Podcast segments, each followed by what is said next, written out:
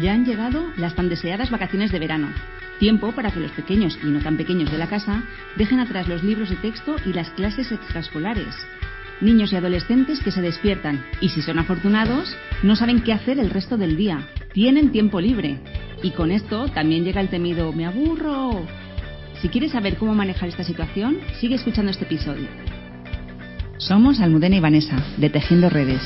Este es un espacio donde tejer redes contigo mismo y tu entorno. Tratamos temas relacionados con el desarrollo personal y las terapias para todos los públicos, adultos, niños y adolescentes, tanto de la vida personal como profesional y educativa. También hablaremos sobre crianza de los hijos, entender las etapas por las que están pasando y casi lo más importante, pautas para no morir en el intento. Te animamos a que nos escribas en comentarios para decirnos si hay algún tema concreto del que te gustaría que hablásemos, o sugerencias y opiniones. Y si te ha gustado este podcast, no olvides compartirlo en tus redes sociales y ponernos muchas estrellitas en iTunes. Entre todos podemos tejer redes y crear un mundo mejor. Venimos de meses donde no hay lugar para la imaginación. Cada día está programado para que se levanten y se acuesten con un montón de tareas, como si fueran robots. Y es ahora, en estos momentos de vacío, donde ya se acaban las extraescolares, ya no hay que ir al colegio, cuando podemos observar hasta qué nivel de estructuración hemos llenado el día a día de nuestros hijos durante los meses escolares. Sin embargo, la llegada del verano nos brinda una oportunidad única para tener tiempo libre, tiempo que llenar de lo que quieran. Deporte, amigos, manualidades, lectura, juegos, paseos, pantallas y tiempo donde no hacer nada, donde dejar que fluya lo que hay en su interior. Tiempo. Y si llega el aburrimiento y no saben qué hacer, pues no pasa nada. El aburrimiento es beneficioso y fundamental para que los niños puedan desarrollar la creatividad y la imaginación, aspectos que también serán muy importantes cuando alcancen la vida adulta y que a diferencia de los conocimientos más académicos, de todas esas extraescolares a las que acuden, serán más difíciles de adquirir cada día que pase. Esta vida que llevamos todos, corriendo de un lado para otro, siempre con prisas y sin momentos para uno mismo, hay que saber parar, dar la bienvenida al aburrimiento y no tener que hacer ninguna actividad programada ni establecida de antemano durante un buen rato. A lo largo del día, eh, durante el curso escolar, como ya hemos dicho, que normalmente los niños y adolescentes están llenos de, pues, entre el instituto o el colegio, los deberes, mm, las extraescolares, las mm, clases particulares, en fin, están todo el día con un, con un nivel de estructuración y todo esto es para, para conseguir que, de alguna manera, eh, bueno, pues su futuro, que en el futuro sean adultos sumamente eficaces en el trabajo y lograr el éxito en la vida. El tema es que dando espacio a este aburrimiento para que surja esta imaginación, esta creatividad, eh, la tolerancia a la frustración, porque cuando nos aburrimos y no sabemos qué hacer, pues también tenemos que tolerar que esa frustración de, no, saber qué hacer, del me aburro, de la impotencia que sienten los niños. Y eso es un aprendizaje vital para la vida, casi yo diría que más importante a veces que la biología o la geografía o, la lengua, porque muchos de esos conocimientos luego se van a perder, pero la tolerancia la frustración, la imaginación y la creatividad no, es algo que se tiene que desarrollar día a día y cuanto antes empecemos, es decir, desde pequeñitos, pues mucho más plasticidad y mucha más práctica tendremos en ello.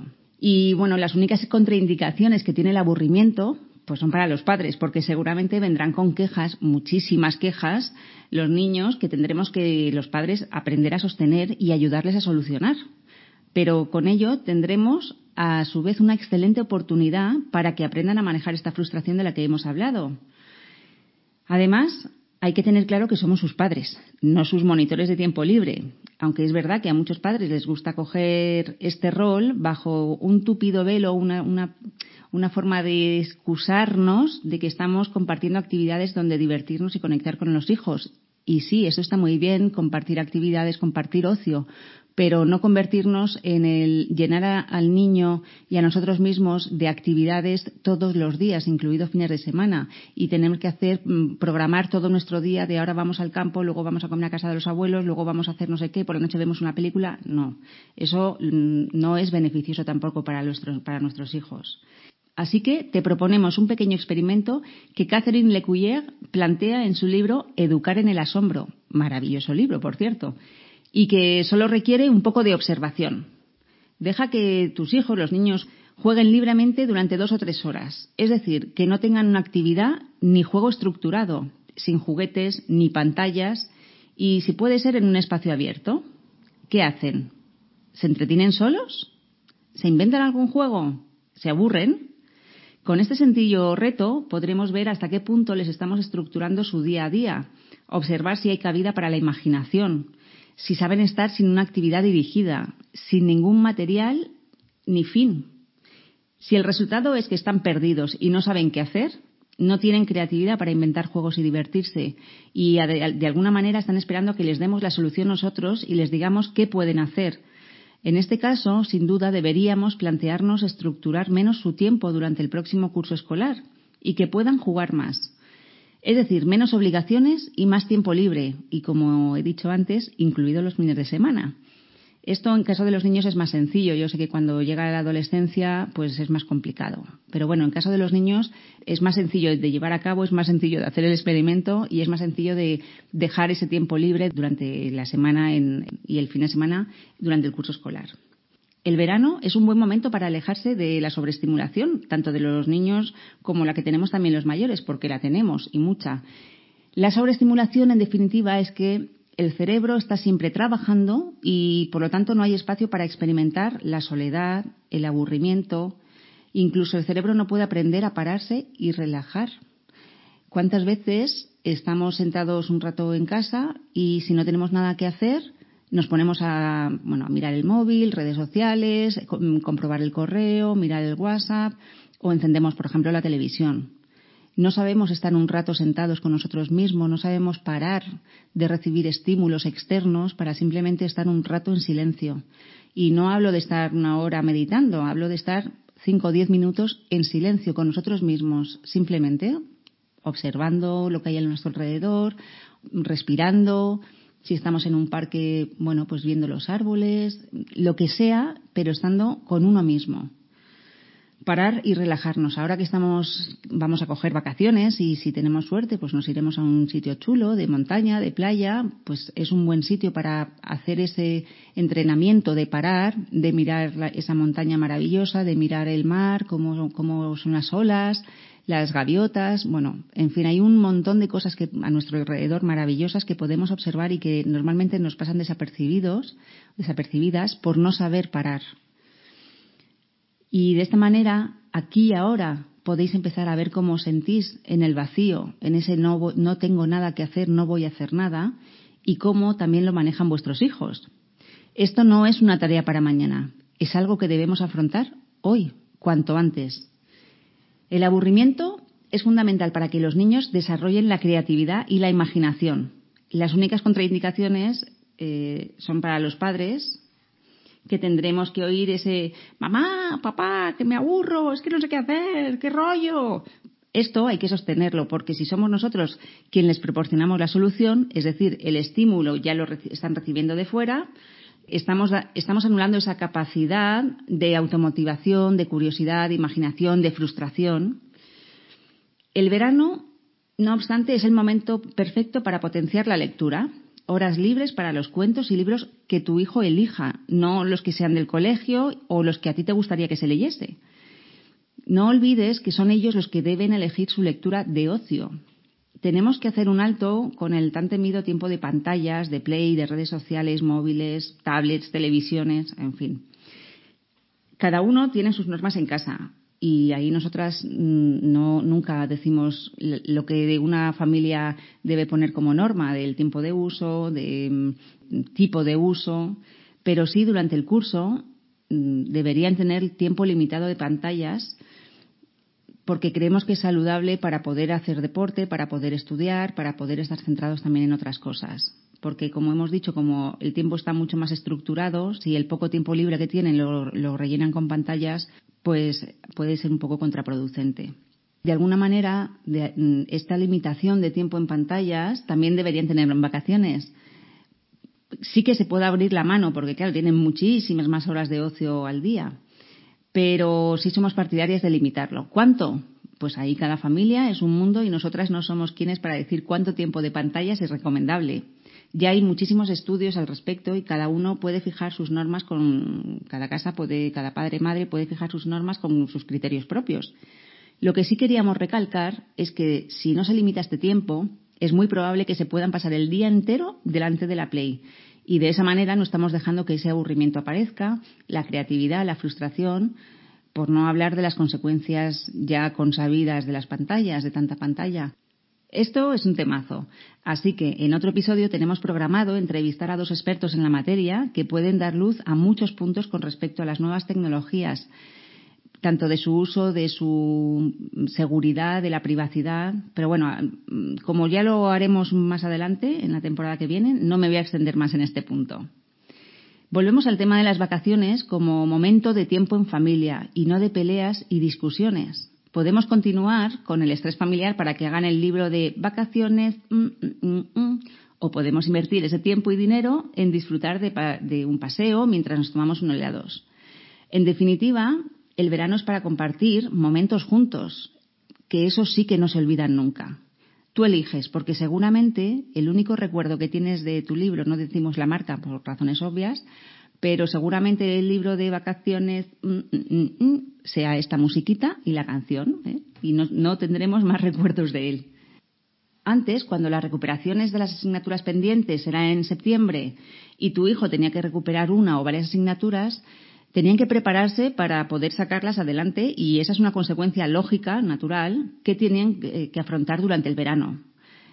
Sin embargo, si ha aprobado, tu hijo tiene derecho a descansar. Vamos a ponerle un ejemplo a ver qué te parece a ti.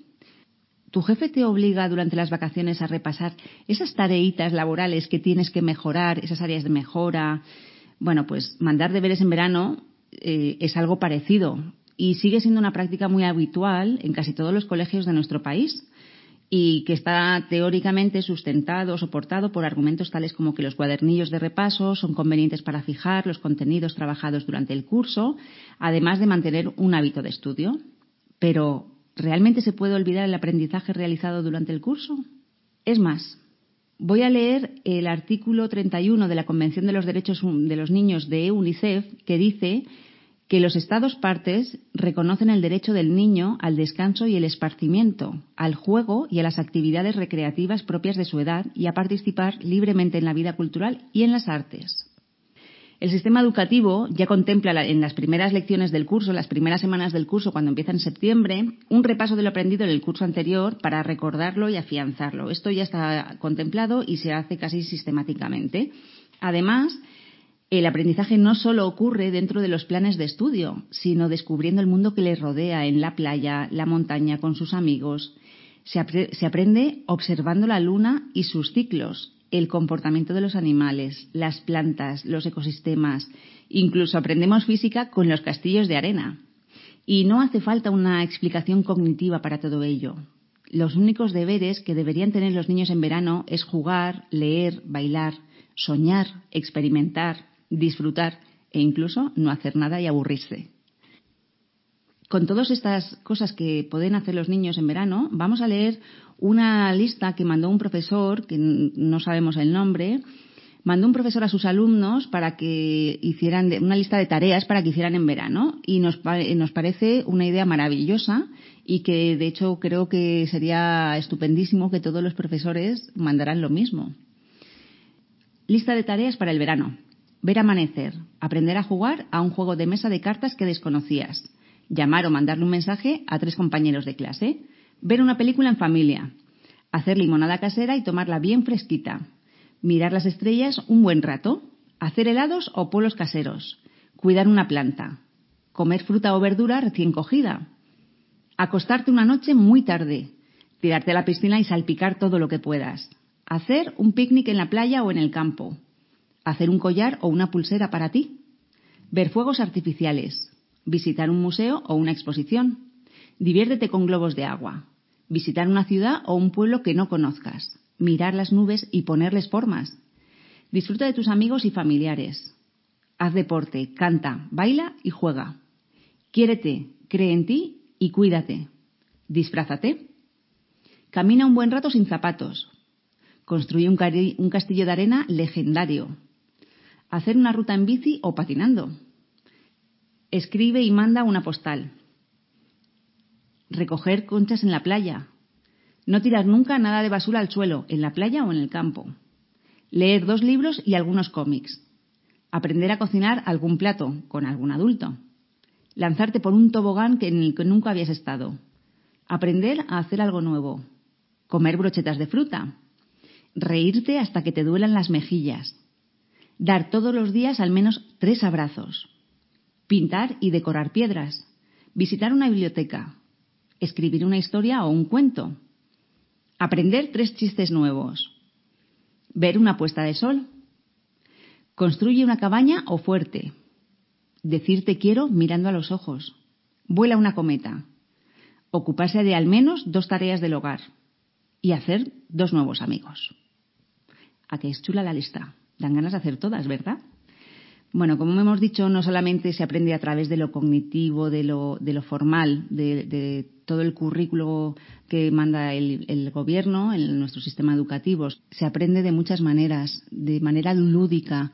Se puede ir con nuestros hijos, podemos ir a pasear, conocer nuevas ciudades. El conocer nuevas ciudades, nuevas culturas, nuevas formas de convivir es un aprendizaje maravilloso y muy enriquecedor para la vida y asistir a algún museo, alguna exposición, algún concierto.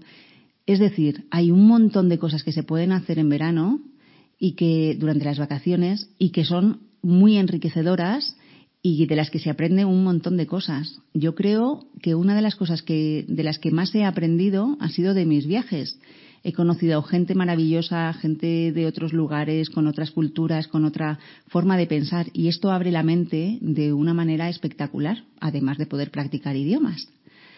Así que os recomendamos que nada de libros que no sean de lectura, por supuesto, nada de libros de repasos, de hacer cuentas, de matemáticas, problemas y mucho más de vivir y de estar en el mundo observando lo que nos rodea y aprendiendo y, bebiendo de todo eso que nos ofrece la vida. Y ya nos vamos a despedir de, este episodio y también de esta primera temporada de nuestro podcast, porque nosotras también nos cogemos vacaciones de estas grabaciones, porque vamos a seguir trabajando, tenemos que preparar muchas cosas de cara al curso que viene, nuevos talleres, nuevos cursos y aprovechamos el verano para hacerlo, porque normalmente damos más vacaciones a, nuestros chavales de, y niños en terapia, así que tenemos menos terapias y más trabajo de, de oficina, por así decir. Así que el curso que viene vendremos con energías renovadas, nuevos temas para el podcast. También nos puedes dejar sugerencias o comentarios de qué te gustaría que, que hablásemos el año, el año que viene. Hablo yo porque vamos por cursos escolares. El curso que viene, quiero decir. Y también deciros que estamos muy contentas de anunciar que nuestro centro lo trasladamos a un nuevo local muy bonito, muy luminoso y súper grande, también en Boadilla del Monte. Y ahora empezamos con obras, licencias, la decoración, en fin, un, un, no parar que creo que Vanessa y a mí no nos va a dar mucho tiempo de aburrirnos este verano, aunque seguro que a nuestros hijos sí. Y también tendremos que sostener ese mamá, me aburro, y ya para despedirnos, agradecerte de corazón habernos seguido todos estos meses de viernes de podcast, que disfrutes de las tan merecidas vacaciones, que descanses y cargues pilas. Vanessa y yo te mandamos un beso muy grande y hasta la temporada que viene.